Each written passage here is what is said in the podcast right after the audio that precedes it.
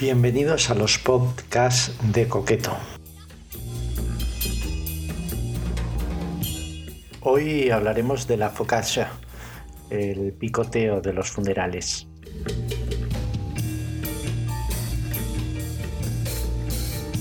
La focaccia o pan focaccia, de bella pronunciación en castellano, es un pan plano y una de las hechuras comestibles italianas más versátiles. Es un producto conocido en todo el mundo y que puede obtenerse al cocinar una masa con levadura o sin ella, y que está asociada en gran parte a la historia popular de la pizza. Integra necesariamente harina, agua, sal y grasas bien aceite de oliva virgen extra o incluso manteca de cerdo.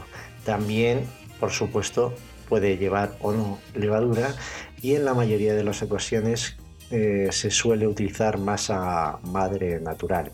Es una levadura también se puede utilizar fresca o polvo de hornear, también como conocido como impulsor, aunque yo no os lo recomiendo y siempre está aderezada con hierbas aromáticas, algo parecido a lo que ocurre con otras tortas o las famosas cocas de nuestro país.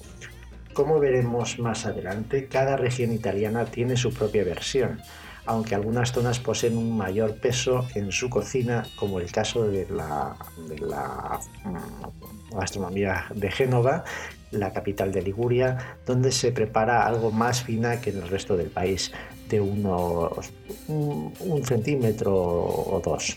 Otro ejemplo es la siacciata o covaccio, covacino, perdón, que reconocemos como la focaccia de Toscana.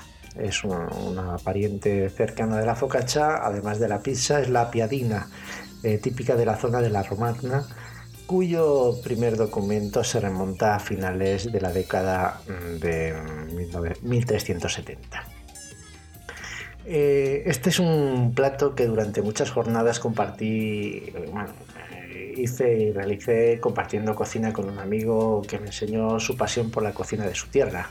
Todos los días teníamos que elaborar la pasta fresca y la focaccia imprescindible, además del resto de la mise en que es, eh, para los que no lo sepan, pues, eh, no, es, un, tipo de Eucaristía, eh, sino el conjunto de tareas que se realiza previamente a la producción y, la organización de los ingredientes para el correcto desarrollo del servicio posterior de la cocina de todos estos momentos eh, y buenos recuerdos que mantengo con especial cariño, los primeros esfuerzos de mis compañeros, porque no he de reconocer que yo inicialmente no la, no la elaboraba, era eh, un fracaso. Cuando Luca, que era el cocinero, el chef del restaurante, tenía que ausentarse, pues aquello era un disparate. Es decir, que en muchos casos eh, había que tirarla con el consecuente enfado del chef y los exabruptos eh, altisonantes eh, de su lengua natal. No sé vosotros, pero a mí un cabreo de un lombardo haciendo espavientos con las manos y volteando la cabeza me resultaba bastante cómico. cómico. Todos eh, terminábamos riéndonos a carcajadas mientras Lucas seguía refunfuñando y por supuesto volviendo a preparar la masa con un sofoco considerable. mi otro compañero, Igor, no, la verdad es que lo suyo no era la focacha. Pero bueno, eh, también os digo que cuando alguien ladra, pues es poco mordedor. En la antigua Roma, el panafimo sin levadura que se cocinaba en las cenizas de la lumbre, de la chimenea, se le conocía como focaccius panis. Por lo tanto, esta palabra del latín significa algo así como pan de la chimenea o eh, pan del centro. Ahora os preguntaréis qué tiene que ver una chimenea y el centro. Bueno, pues es, sencillo. En las villas eh, romanas el lugar que ocupaba el fuego era precisamente el centro de la casa. Eh, traigo a colación el mito de Vulcano porque tiene bastante relación con la focaccia. Vulcano era el dios del fuego, la forja y los volcanes de la mitología romana. En la mitología griega se le llamaba Efeso.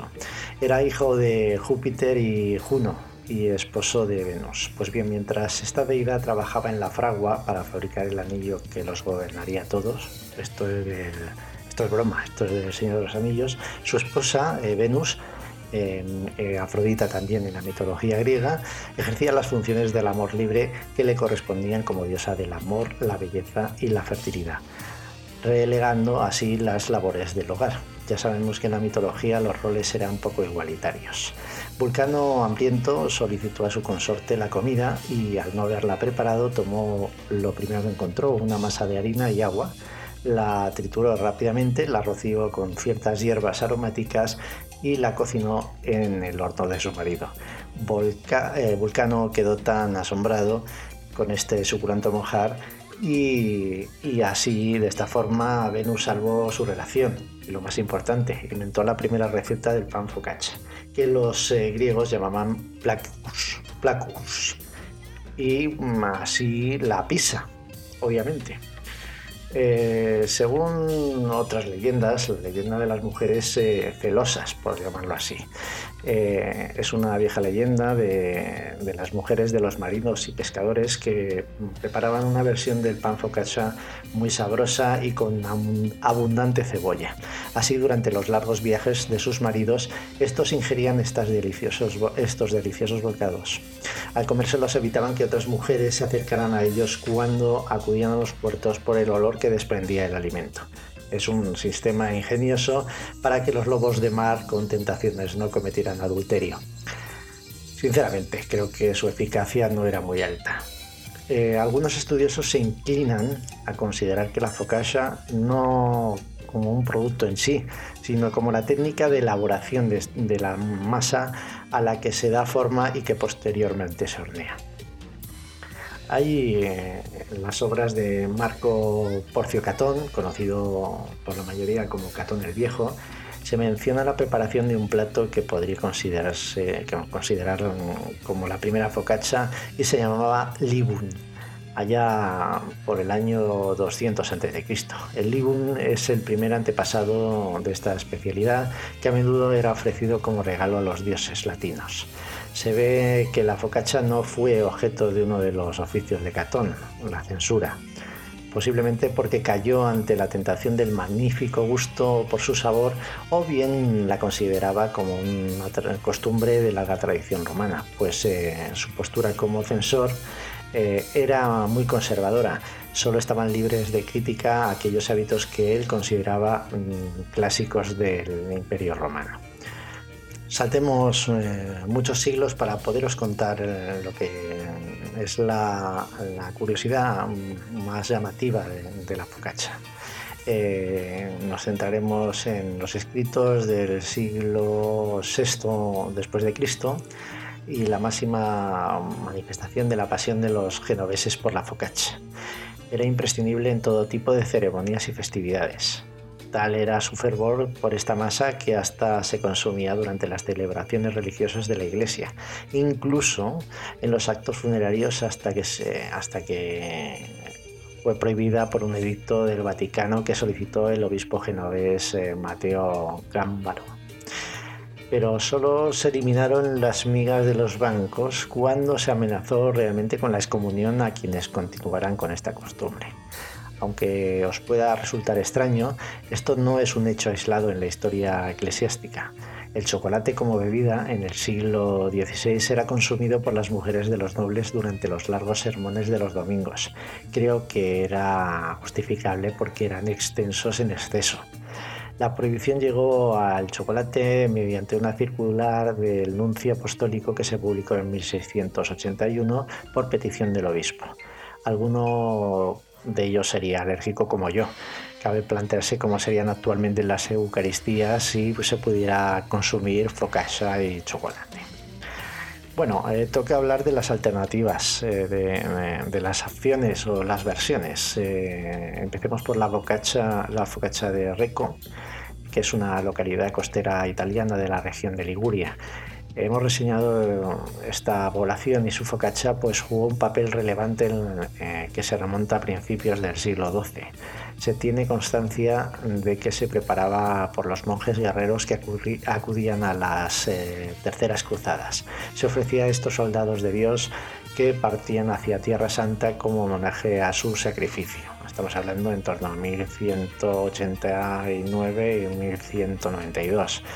Eran unas tortas finas cocinadas con aceite y harina rellenas con una pasta de queso recién cuajado, lo que consideramos requesón, preparado sobre piedras calientes de pizarra. Siglos después eh, fue fundamental en la alimentación de los paisanos de la zona durante las incursiones de los saracenos en la costa norte de Italia, que obligaron a la vecindad a abandonar la ciudad e introducirse en el interior de la región buscando refugio. Tenemos, teniendo que consumir eh, este plato para su subsistencia. Esta invención tuvo lugar en torno a los siglos XIV eh, y XV. Actualmente se sigue vendiendo en locales y calles de la población en 2014 la focacha de Reco se convirtió en un producto con la certificación de IGP, eh, vamos, que tiene indicación geográfica protegida. Así pues, durante muchos siglos fue el almuerzo de campesinos, pastores, marineros, cruzados y pescadores de todo el Mediterráneo. Otra de las versiones es la focacha di Voltri. Voltri es un barrio del oeste de Génova con su propia versión este tipo de focaccia eh, se prepara con los mismos ingredientes que la clásica, pero eh, difiere en la consistencia de la masa. Está más hidratada y por lo tanto es más fina, suave y delgada. Y la técnica de cocción también es diferente. Eh, también hay una que se espolvorea con harina de maíz, lo que llamamos polenta. Otra curiosidad o, curiosa variedad regional es la focaccia dulce que se consume en el noreste de Italia eh, y que la base se espolvorea con azúcar glas o miel y suele adornarse con uvas. Bueno, pues vamos a, explicar una receta sencilla con levadura de levadura fresca. Los ingredientes eh, para hacer dos focachas, porque una es poco, no, nos vamos a quedar con ganas. Eh, necesitaremos 700 gramos de harina panificable, 425 gramos de agua a temperatura ambiente, 50 eh, mililitros de aceite de oliva virgen extra, 15 gramos de sal y 12,5 gramos de levadura fresca. Eh, para si lo hiciéramos con, masa madre, los ingredientes serían 850 gramos de harina panificable, 550 gramos de agua, 20 gramos de aceite de oliva virgen extra, 300 gramos de masa madre y 20 gramos de sal. Para la elaboración, primero mezclamos la levadura eh, fresca con agua tibia no muy caliente para no dañarla. Ponemos en un bol la harina tamizada previamente, añadimos el agua y la levadura disuelta. Mezclamos bien, después sumamos el aceite y la sal. Amasamos unos 10 minutos o hasta obtener una masa homogénea. Boleamos, esta acción implica trabajar una masa para darle forma esférica, tapamos con un trapo seco y dejamos reposar hasta que la masa alcance el doble de su tamaño. Esto dependerá un poco de la temperatura exterior y del grado de humedad, pero por lo menos eh, nos tomará una hora. Volvemos a amasar un par de minutos y extendemos la masa sobre una bandeja que hemos untado con un poco de aceite para evitar que se pegue. Dejamos que repose 20 minutos para que se extienda sobre la masa. Presionamos con los dedos para hacer unos pequeños agujeros. Añadimos ahora los ingredientes que deseamos. Eh, puede ser aceite, digo, perdón, aceituna, romero, eh, cebolla, tomatito cherry y bueno, lo, que se os ocurra y un poquito de sal por escama por encima. Precalentamos el horno a 220 grados y una vez alcanzada la temperatura horneamos a, con como unos 15-20 minutos. Esto es muy relativo porque depende bastante de cada uno de los hornos que utilicemos. Bueno, pues espero que os haya gustado la receta y que os pongáis manos a la masa. Aprovecho para invitaros a que nos visitéis en nuestra web coqueto.es con dos Ks